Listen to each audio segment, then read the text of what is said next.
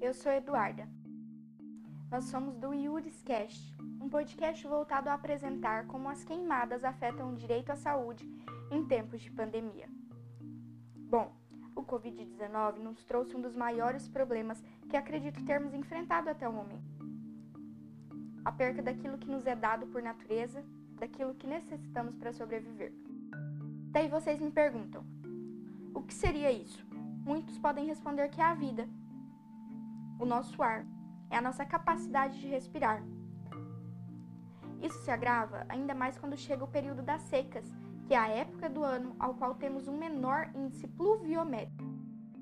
Esse período de secas em Rondônia é rodeado das chamadas queimadas, onde os produtores rurais, por fins econômicos, queimam parte de suas terras para se livrar de certas coberturas vegetais e, posteriormente, voltar a plantar. Isso acaba se tornando um ciclo vicioso. Outra pergunta então vem a surgir: será que eles pensam nas pessoas que o rodeiam? Aquelas que estão a quilômetros de distância, mas mesmo assim são atingidos? Creio não ter uma resposta Seria hipocrisia de nossa parte não informar o porquê, no mundo em que estamos vivendo, com tanto avanço na tecnologia, ainda se usa as técnicas de queimada para preparar o solo para um novo plantio. A resposta para isso é que economicamente se torna muito mais viável atear fogo nos pastos do que gradeá-los.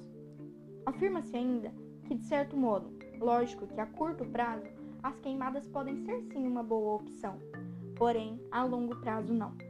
Uma outra observação tem que ser feita.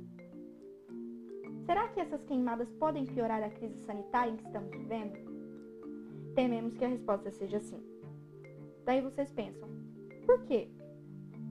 Isso se dá devido à grande exposição aos gases tóxicos que atingem quilômetros de distância, trazendo à tona uma certa confusão ao que pode ser Covid ou uma exposição a gases tóxicos queremos deixar bem claro que nós, do Iuriscast, não somos a favor dessa prática que tem causado grandes problemas em um período tão conturbado ao qual estamos vivendo.